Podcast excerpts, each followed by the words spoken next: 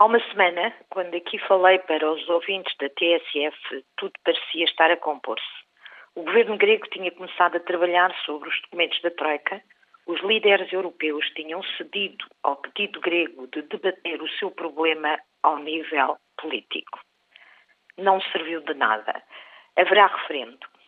O governo grego já anunciou que não vai pagar ao FMI a Grécia será o primeiro país desenvolvido a entrar em incumprimento com o Fundo Monetário Internacional.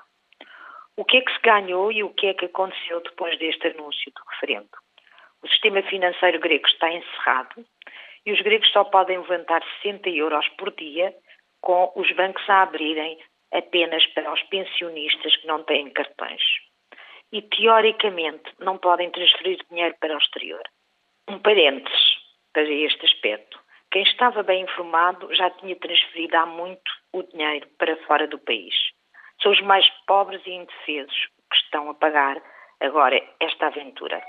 As bolsas, obviamente, caíram e, claro, como se esperava, os especuladores apostam, neste momento, numa saída da Grécia do euro. E começa o jogo. Quem será o próximo a sair do euro? Obviamente que Portugal está no centro dessas apostas os juros da dívida pública subiram, a Bolsa Portuguesa caiu tanto na segunda-feira como durante a nossa última crise, o dia em que Paulo Portas ameaçou demitir-se durante a era da Troika. Os líderes europeus estão a convencer-se que não há contágio. Cansados do problema grego, que também eles criaram, estão a autoconvencer-se que não há problema nenhum porque a Grécia é uma pequena economia, porque as ligações à economia e às finanças gregas são hoje muito reduzidas, porque há ferramentas, há as armas que o BCE pode usar para proteger a zona euro. Esperemos que estejam certos. No passado recente, erraram redondamente. Em 2010, também nos disseram que o problema só era a Grécia. Depois foi o que se viu. Os políticos europeus têm de entender que é a política que está neste momento a liderar o assunto. O que o Siriza fez foi política. O que está a fazer é tudo para atingir os seus objetivos, para defender as suas convicções ideológicas.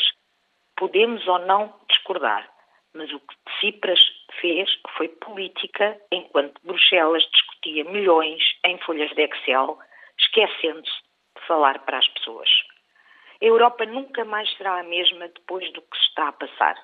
O que será a partir de agora, não sabemos. Durante esta semana, o futuro do euro, o futuro de Portugal, também se decide, também depende dos votos dos gregos no domingo.